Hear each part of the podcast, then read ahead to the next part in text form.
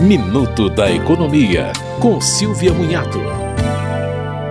O Tesouro Nacional divulgou que o título público lançado para complementar a aposentadoria, chamado de Renda Mais, já tem um bilhão de reais em estoque. O título foi lançado em janeiro e já atraiu 52 mil pessoas na plataforma Tesouro Direto.